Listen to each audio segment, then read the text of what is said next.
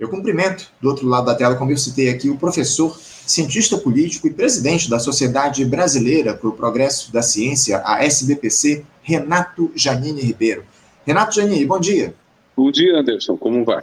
Muito bem, muito bem, Renato. Eu agradeço muito pela tua presença, por você se dispor a estabelecer esse diálogo conosco para tratar de, de um tema aí que tem ocupado o noticiário também aqui no Brasil nos últimos dias, o, o Renato, que muito nos preocupa, porque das inúmeras injustiças e perseguições que nós temos notícia em todo o mundo, uma das que mais se destaca nesse momento é a situação do jornalista, ativista e fundador do site Wikileaks, o australiano Julian Assange.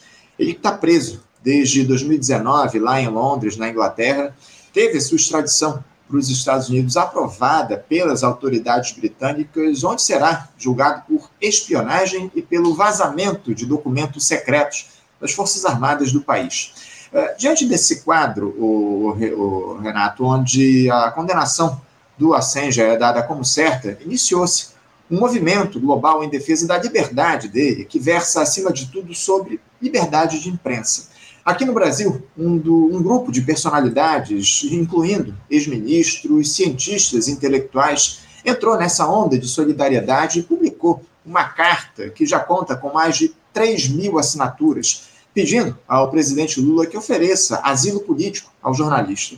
Nesse documento, vocês pedem que o petista, abre aspas, promova um esforço internacional junto a outros países, a começar pelos BRICS e pelo G20, com vistas a obter aceitação deste asilo político por parte do governo inglês. Fecha aspas.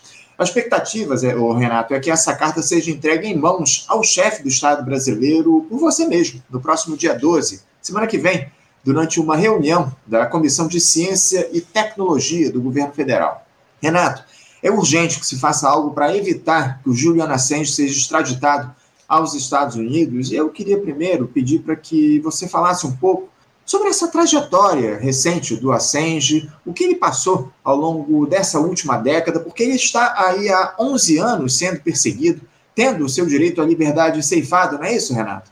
É isso. O caso do Assange é muito importante porque ele é que está na origem do Wikileaks, que foi o vazamento de um grande número de informações secretas que, estava, que revelavam muitas Muitas coisas erradas foram feitas, especialmente pelos Estados Unidos, mas também por outros países, uh, no sentido de, de violarem leis, violarem compromissos internacionais, espionarem.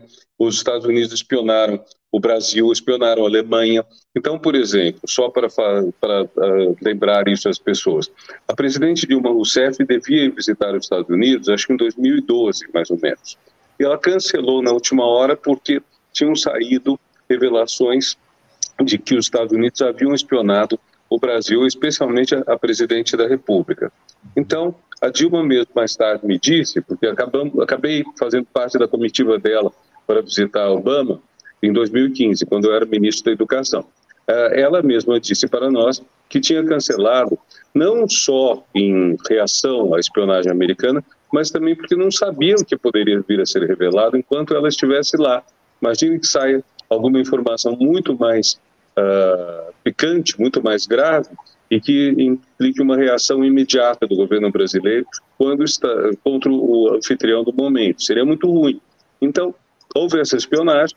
Essa espionagem, na época, se aventou até que teria uma finalidade além de, de política também uh, econômica, talvez espionar segredos da Petrobras, segredos de empresas brasileiras, que pudesse, então, favorecer concorrentes norte-americanos.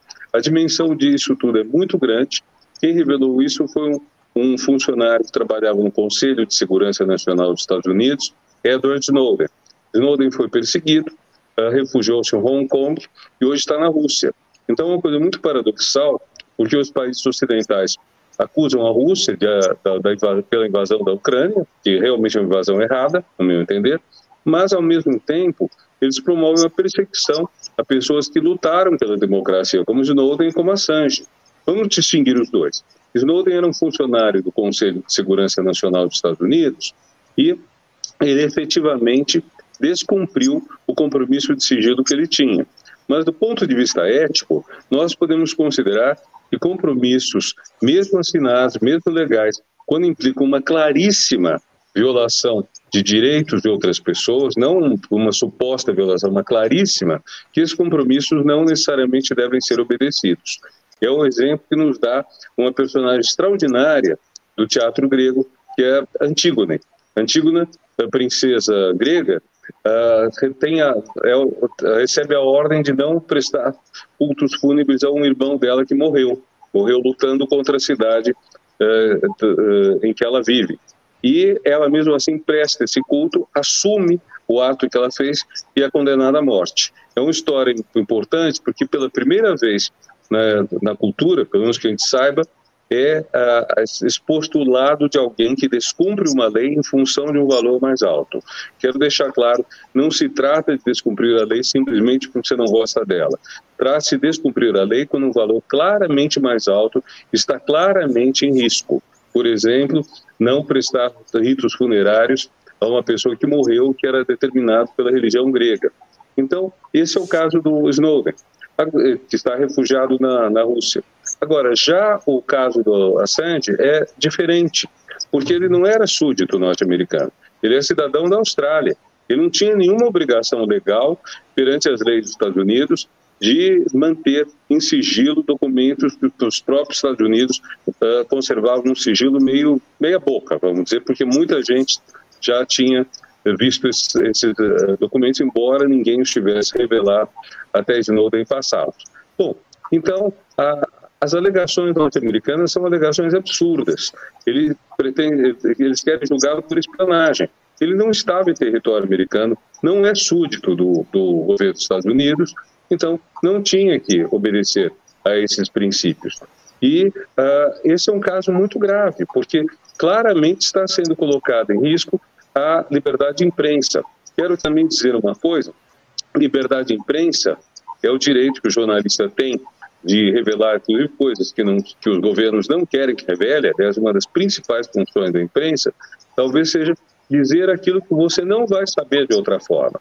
Você não vai saber de outra forma porque, enfim, porque o governo, porque o, os empresários, porque os partidos querem ocultar, ou simplesmente porque, se não houver outra forma, você não vai saber que filme está passando no cinema do seu bairro, se é que ainda existe cinema de bairro no mundo, né? Mas, enfim, esse é um ponto básico da imprensa. Então, se a imprensa não revelasse o que saiu pelos Wikileaks, ela estaria descumprindo, estaria violando um compromisso básico que justifica a liberdade de imprensa. Acrescentando uma coisa também: a liberdade de imprensa não é para o bem da imprensa, não é para o bem do jornalista. A liberdade de imprensa é para o bem da sociedade.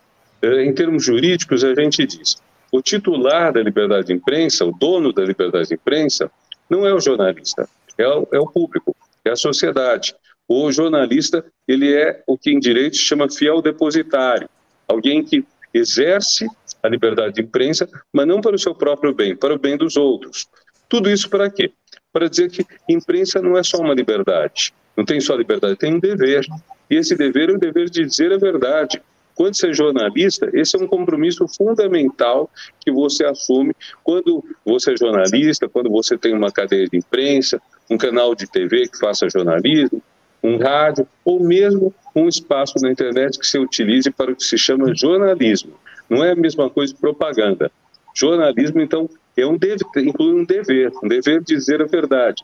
Por todos esses pontos, a questão do, do Snowden, do Assange, não é simplesmente garantir a liberdade deles de falarem, é respeitar o dever que eles cumpriram de falaram, de falarem.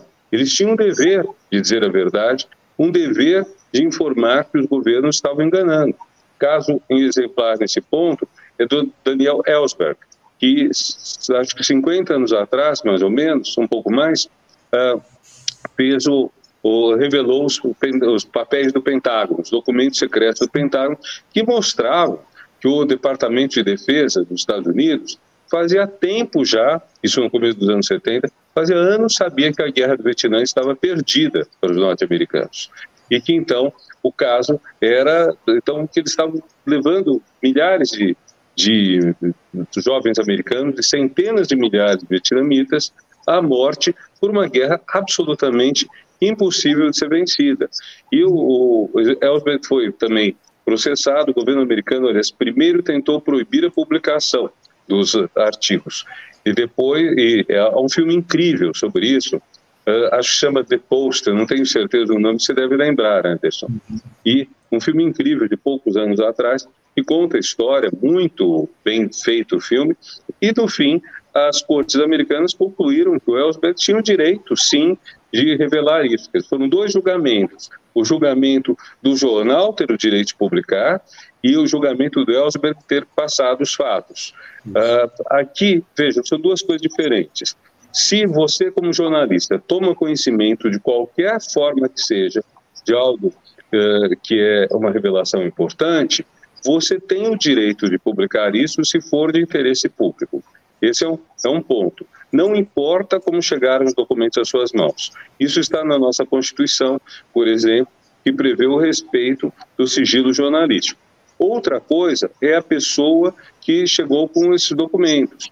É um hacker, por exemplo, hoje é comum, é um, uma pessoa que xerocou centenas ou milhares de, de páginas antes da, enfim, antes da, da, da, da era da computação, seja como for, é uma outra história. Aqui nós temos o quê? O, o Snowden, que está refugiado na Rússia, ele fez o mesmo papel do Ellsberg. Ele pegou os documentos e repassou. O Assange fez o mesmo papel do jornal Washington Post. Ele divulgou as coisas. E divulgar clarissimamente já foi decidido liminarmente naquela época, 50 anos atrás, não era crime. Então o governo americano está fazendo pressão, está fazendo uma coisa infame contra um homem que está 11 anos encarcerado, não por um crime, mas por um ato de dignidade, um homem que talvez merecesse o Nobel da Paz. E é bom lembrar que no caso da falando no Nobel da Paz, que é dado pela pela Suécia, é bom lembrar que a Suécia começou o papel muito feio nessa história. A Suécia uh, quis prender o Assange acusando de um de estupro. E essa história foi muito mal contada, é muito difícil encontrar o relato do que ele teria feito mesmo, mas aparentemente, pelo que eu li na época, uma das moças suecas com quem ele se relacionou teria uh, se arrependido da relação posteriormente e pela lei sueca ou pela jurisprudência sueca, isso seria válido como acusação de abuso sexual. O fato é que visivelmente foi um caso de lawfare, um caso de instrumentalização do judiciário para fins políticos. E isso não é correto. A gente viu isso no Brasil. O Lava Jato, que inventou tudo que foi coisa, que uh, armou armadilhas uh, para fazer as pessoas uh, que eles queriam tirar do governo saírem do governo, para tirar do PT do governo. Era o objetivo da, da Lava Jato.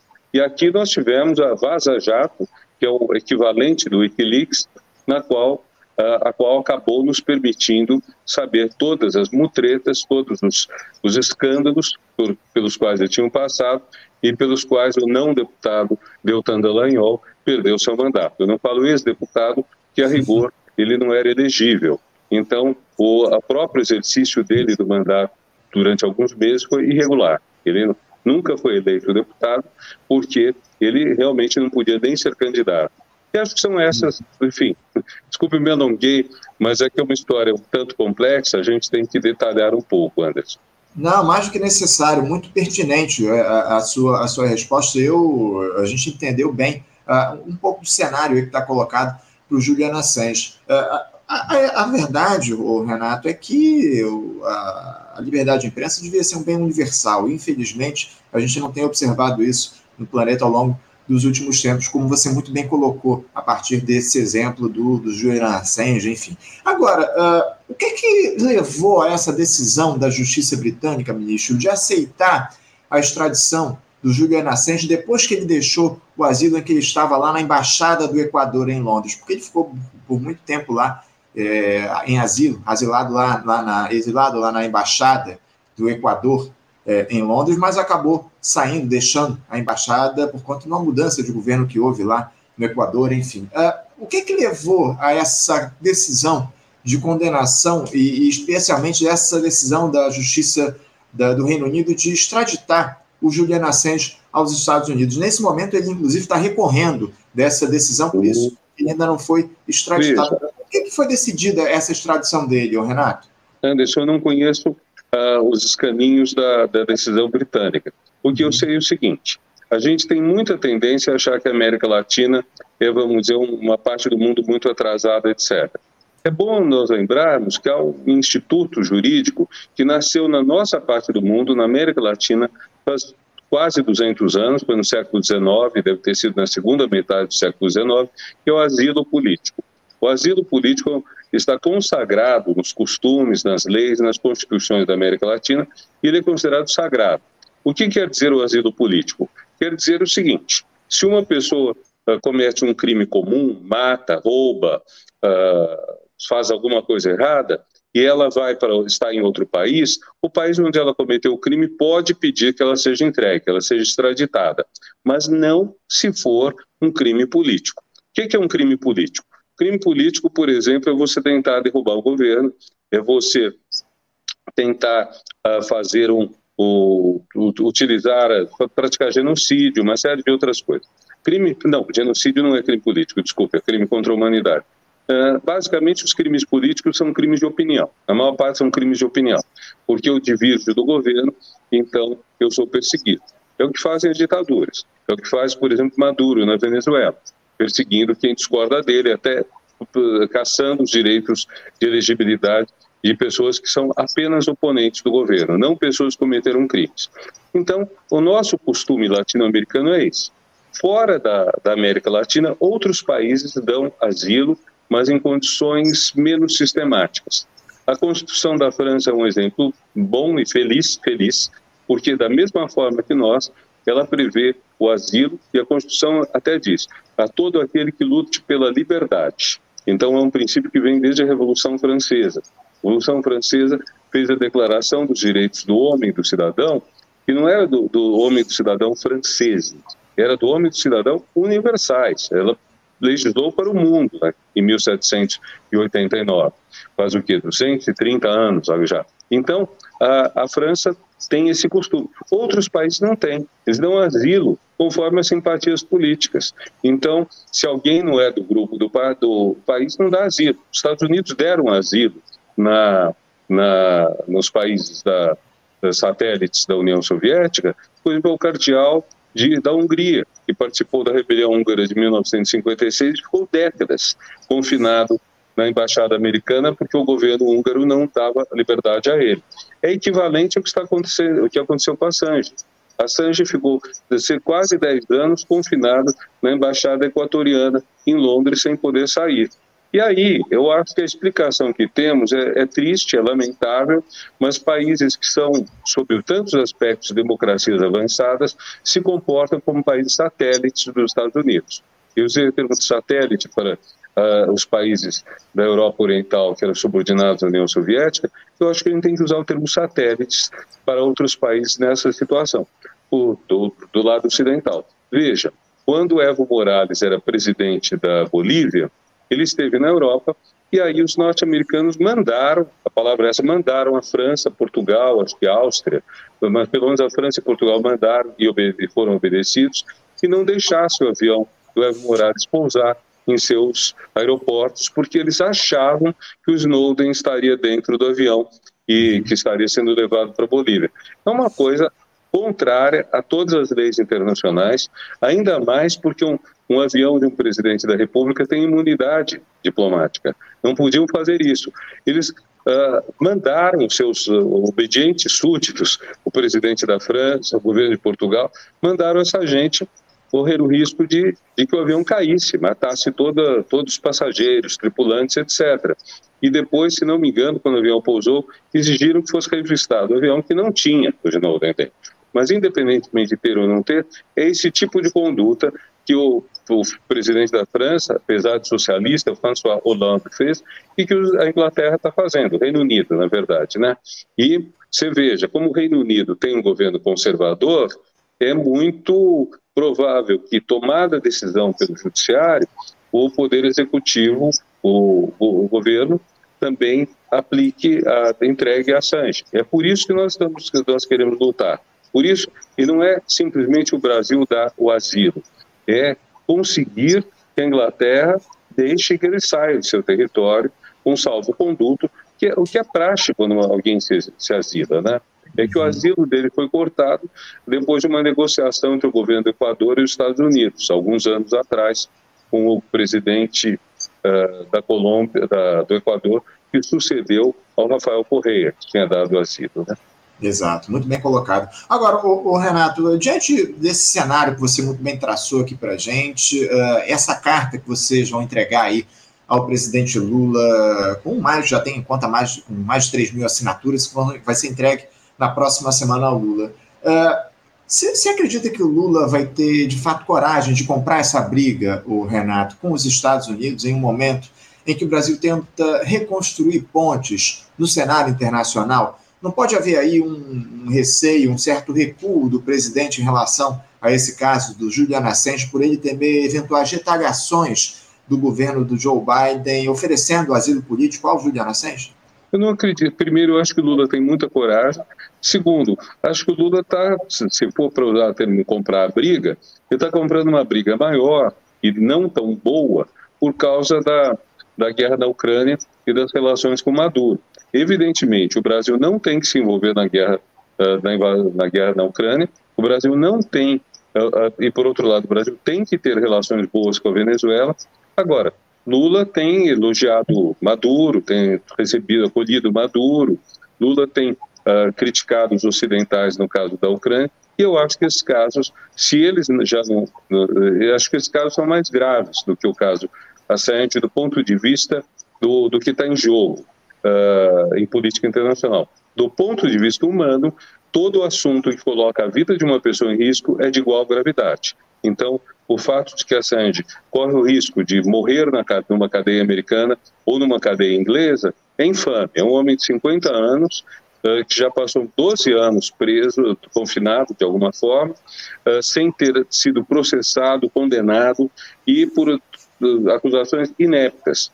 Enfim, eu penso que o Brasil, não apenas o presidente Lula, mas o Brasil tem que se mobilizar na defesa dele. E é muito importante a gente estar aqui, Anderson, porque ah, os jornalistas não têm sido tão, os jornalistas, ou os órgãos de imprensa, melhor dizendo, não têm sido tão enfáticos quanto deveriam ser.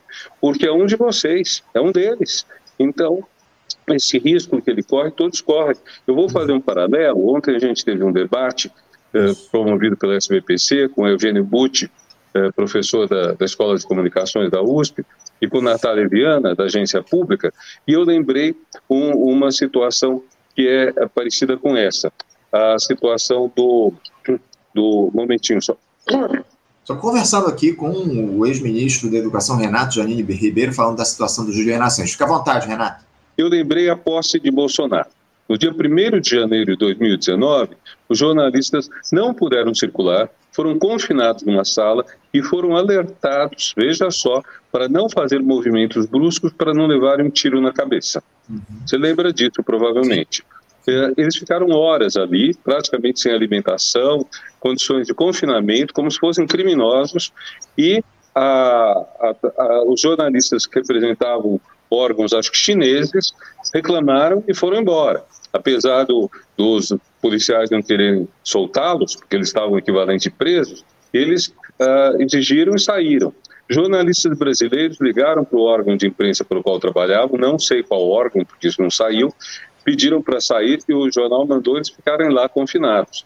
Eu achei isso revoltante.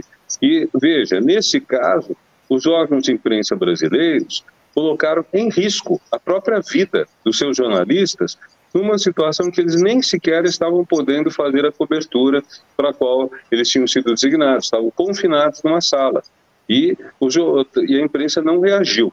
Com o passar do tempo, quando ficou muito claro que Bolsonaro tinha a imprensa como inimiga, a imprensa começou a reagir. A imprensa que eu estou falando dos proprietários do, dos órgãos de imprensa, né? Mas naquele momento eles toleraram um desrespeito absoluto, não só à imprensa, mas em termos humanos. E a questão do Assange, então, é uma questão dupla. Por um lado, está em jogo ah, justamente alguém que lutou pela liberdade, como diz a Constituição da França. Ah, por outro lado, está é, é, uma questão para além do, do político, do democrático, uma questão humana, Como que uma pessoa fica 12 anos presa, tem, três, tem dois filhos que nasceram quando eles estavam no cativeiro. Como que essa pessoa não pode conviver livremente com os filhos, levá-los a passear no parque, uh, acompanhar a educação deles, estar com a mulher deles, com a mulher dele, tudo? Como que não pode? Uma pessoa que não cometeu nenhum crime, muito ao contrário, uma ação elogiável. É, não tenha dúvida, não tenha dúvida que é uma, uma situação que, que merece muito a nossa atenção esse, esse, esse caso aí do Julian Assange, que vem há, há, mais de uma década aí tomando conta do noticiário, toda essa injustiça que tem sido colocada em relação ao jornalista, um ataque à liberdade de imprensa, como vocês muito bem colocam. É, eu, inclusive, ia citar, o, o, Renato, essa, essa, esse evento que vocês tiveram ontem, esse debate virtual que foi realizado lá na SBPC, discutindo esse tema da liberdade de imprensa. Agora, o, falando, aproveitando que eu, que eu citei aqui essa questão de liberdade de imprensa, Renato, isso é algo muito atacado aqui no Brasil, a gente, em especial nos últimos quatro anos, a gente, a partir dessa gestão autoritária do Jair Bolsonaro, inclusive, nós chegamos a conversar aqui no programa com você algumas vezes, nesse período, a respeito dos ataques proferidos pelo ex-presidente inelegível. Renato, uh, o Brasil hoje está em condições de discutir esse tema da liberdade de imprensa em âmbito global, diante de um quadro onde vemos aí perseguições e violência de todos os tipos contra os jornalistas. Só para ilustrar, uh, o país ocupa atualmente a 92ª posição, um ranking aí entre 180 países de liberdade de imprensa, que é elaborado pela organização não governamental Repórteres Sem Fronteira e divulgado aí anualmente no dia 3 de maio, que é o dia da liberdade de imprensa. Que você vê hoje o Brasil, de alguma forma, trazendo à tona esse, esse debate a respeito da liberdade de imprensa num quadro onde os jornalistas são tão atacados seguidamente, Renato? Olha, esse dado de 93º lugar uh, em que o Brasil está é um dado que se refere ao ano passado, né? Então, Uh, certamente a simples troca de governo fez o Brasil subir algumas dezenas de pontos. Eu chutaria que devemos estar hoje entre o, na, na, faixa dos quadra, do quadragésimo, do quinquagésimo, pelo menos. Uh, evidentemente, o que nós tínhamos? Nós tínhamos um governo que falava mal o tempo todo de cientistas e de jornalistas. Então, eu, como presidente da SBPC, você, como jornalista, representamos aqui as duas, os dois alvos preferenciais do antigo governo. Por quê? Porque o antigo governo era contra a verdade. Ele era adepto das fake news, das mentiras. A gente vê isso, é, é uma coisa constante.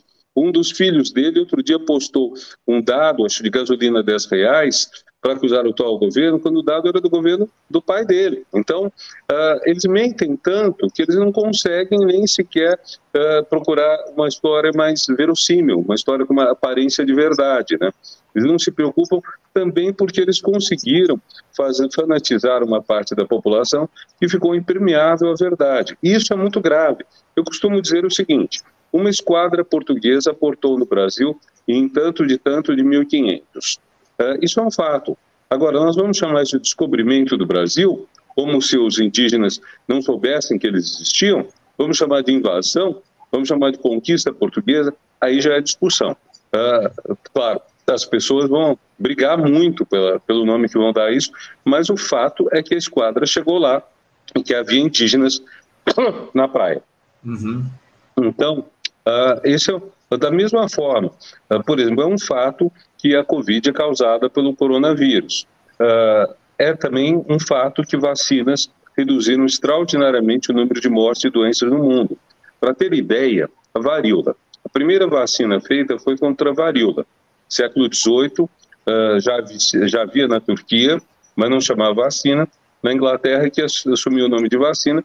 No século XX, para quem não sabe, morreram no Brasil uh, morreu no Brasil uma quantidade muito grande de pessoas de varíola. No mundo todo, morreram no século XX entre 300 e 500 milhões de pessoas da varíola. A última pessoa a morrer de varíola foi por volta de 1980. Foi uma pessoa que se contagiou de varíola e morreu, e depois uma pessoa manejou inadvertidamente o vírus no laboratório e morreu por isso. Já não foi por contágio natural, foi por um descuido uh, no laboratório. De lá para cá não morre ninguém de varíola. Então a varíola foi debelada, foi erradicada, desapareceu do mundo, por quê? Por causa de uma vacina. Então, isso são fatos. Agora, na hora em que uma, pessoas começam a dizer que a vacina contra a Covid vai transformar a gente em jacaré, e vai colocar um chip na cabeça das pessoas para elas serem controladas, que a sexualidade delas vai ser afetada, que é, isso tudo é mentira. E quando essas mentiras são alardeadas pelo próprio governo, fica muito grave, como aconteceu no Brasil com Bolsonaro, como aconteceu nos Estados Unidos com Trump. Nós passamos a ter pessoas que conseguem um grau de fanatismo que impede o comum dos mortais até mesmo de terem um mínimo de bom senso. Não é posição política, é bom senso. A pessoa vai morrer, eh, a vacina reduz enormemente a chance dela morrer daquela doença e, no entanto, se faz campanha em favor da doença, contra a vacina. Isso é inacreditável. Isso é inacreditável. E a gente viveu isso. Mais ainda, quantas pessoas morreram de Covid no mundo? 8 milhões. Quantos habitantes o mundo tem? 8 bilhões. Então, para cada mil pessoas, morreu uma de Covid. Brasil, quantos habitantes? 203 milhões. Quantos? 203 milhões, isso. Quantos mortos de Covid? 700 mil. Pela estatística, era para terem morrido 200, 203 mil, se tanto. Uh, morreram 500 mil a mais. Existem 500 mil mortes acima da, da, da proporção do percentual mundial, estão na conta da campanha que foi feita em favor da Covid por um governo desatinado, vamos dizer isso para não dizer coisa pior. Então, acho que esse é um ponto crucial na questão da liberdade de imprensa e na questão também da ciência. Nós lidamos, vocês com as verdades factuais, nós com as verdades cientificamente apuradas, explicações de fenômenos, etc. Sem isso, não há vida social que preste, sem saber qual a verdade e sem uh, ter condições de cuidar cientificamente para salvar vidas, enfrentar doenças e melhorar as condições de vida das pessoas. É, um, um, governo absolutamente criminoso que a gente teve ao longo dos últimos quatro anos. Essa aqui é a verdade. O Renato, só para trazer aqui a informação para os nossos espectadores, esse dado que eu divulguei aqui do ranking de liberdade de imprensa, divulgado pela ONG Repórteres Sem Fronteiras, já é desse ano, é de 3 de maio desse ano. O Brasil subiu, inclusive, 18 lugares nesse ranking mundial. Ele ocupava a centésima décima posição e hoje ocupa, é, hoje ele ocupa o 92 lugar, inclusive foi divulgado lá pela Agência Brasil. Eu estou lendo aqui a notícia divulgada é, esse ano, em, no início do dia 3 de maio, pela deixa, Agência Deixa só eu esclarecer o que eu quis dizer. Um dado divulgado este ano provavelmente cobre o ano passado. O mais das vezes, esse tempo de quatro meses entre 31 de dezembro e 3 de maio ele é provavelmente o tempo para processar toda a informação relativa ao ano passado. Não, dificilmente terá condições de apurar já o que aconteceu este ano, pelo menos me parece. Talvez, como a imprensa veloz, até consiga. Mas, em princípio, são, da, por exemplo, como o, o estado da, os, os, os indicadores de democracia no mundo, são divulgados ao curso do ano e são do ano anterior, geralmente demora um tempo, tudo bom. Enfim, que bom que já subimos dois pontos. Né? É, não, mano, tá claro que já houve, houve uma melhora clara aí em relação a, a esse tema relativo à liberdade de imprensa. A, os jornalistas hoje em dia trabalham com muito mais tranquilidade do que a gente trabalhava ao longo desses últimos quatro anos no nosso país. O clima é outro, tá muito claro, como você muito bem colocou. Agora, o, o Renato, para a gente encerrar aqui esse nosso papo, essa carta aberta, ela continua para receber assinaturas, ela continua disponível para as pessoas assinarem. Essa carta que pede aí que o Lula ofereça asilo político ao Julian Assange, ela continua disponível para assinatura, Continua é disponível, mas nós vamos, hoje, nós vamos imprimir com os nomes que já assinaram para entregar em papel ao presidente da República, que será na quarta-feira. Como presidente da SPPC, eu sou membro nato do Conselho de Ciência e Tecnologia, da Presidência da República, que deveria se reunir duas vezes por ano. Não se reúne há cinco anos, pelo menos, porque o Bolsonaro jamais recebeu, jamais quis se avistar com, com, conosco. Então, a primeira reunião do resgate do CCT será na quarta-feira em Brasília, presente a Academia Brasileira de Ciências, presentes vários ministros, enfim, é a ocasião de sinalizar por parte do governo a volta a preocupação com a ciência, né? financiamento da ciência, respeito às evidências científicas na formulação de políticas públicas, etc. Não, muito importante essa iniciativa, o Renato. Eu vou até divulgar aqui no nosso, no nosso chat para quem quiser fazer ainda a assinatura ao longo desses Eu próximos... mando para você, eu mando para você quando eu terminar. Eu tenho, eu tenho aqui, eu, eu busquei aqui o link, é, eu busquei o link aqui e vou disponibilizar aqui um, no Google Docs, né, que está disponível, vou disponibilizar aqui, vou até botar aqui na tela para os nossos espectadores, ó, está aqui no nosso chat, para quem quiser assinar, é só clicar aí nesse link e se tornar aí um signatário desse documento importantíssimo que pede que o presidente Lula ofereça asilo político, mas acima de tudo que pede a liberdade do Julian Assange, o, o que a gente defende é a liberdade de imprensa, é isso que está colocado como o próprio Renato trouxe aqui com muita propriedade na nossa entrevista. Renato, eu quero parabenizar vocês pela iniciativa. É muito importante a gente fazer essa luta, esse debate a respeito da situação do Julian Assange. E a gente espera, acima de tudo, que isso produza efeitos práticos e que o presidente Lula compre essa briga e ofereça aí asilo político ao jornalista australiano. Mais uma vez, Renato, parabéns pela sua iniciativa, pela iniciativa de vocês, e a gente volta a conversar certamente. Eu espero que com boas notícias em relação a esse caso do Assange, tá bom? Tá bom, muito obrigado, um bom dia a todos, viu? Todos obrigado, vocês. Renato. Tchau, um bom obrigado, dia, um abraço para você, até a próxima. Conversamos aqui com o Renato Janine Ribeiro. Renato, que é professor, cientista político, ex-ministro da Educação no governo da presidente Dilma Rousseff e presidente da Sociedade Brasileira para o Progresso da Ciência, Sociedade Brasileira para o Progresso da Ciência, a SBPC. Renato já conversou algumas vezes aqui conosco no Faixa Livre, inclusive naquele período nefasto que a gente teve do Jair Bolsonaro, enfim.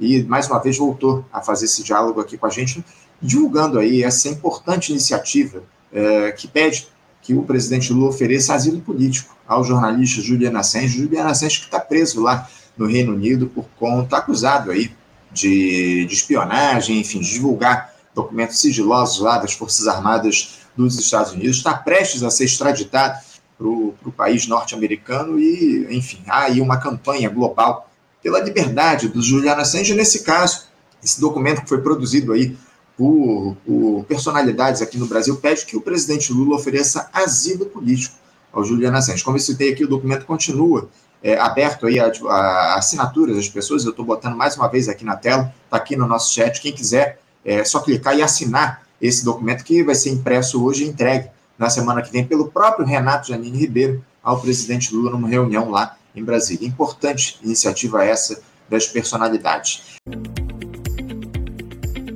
Você, ouvinte do Faixa Livre, pode ajudar a mantê-lo no ar. Faça sua contribuição diretamente na conta do Banco Itaú, agência 6157, conta corrente 99360, dígito 8. Esta conta encontra-se em nome do Sindicato dos Professores do Município do Rio de Janeiro e região, o Simpro Rio, uma das nossas entidades patrocinadoras, mas seus recursos são destinados exclusivamente para o financiamento do nosso programa. Você pode fazer sua doação de qualquer valor, utilizando também a nossa chave Pix, que é ouvinte@programafaixalivre.com.br. Sua contribuição é fundamental para a manutenção desta trincheira progressista no ar.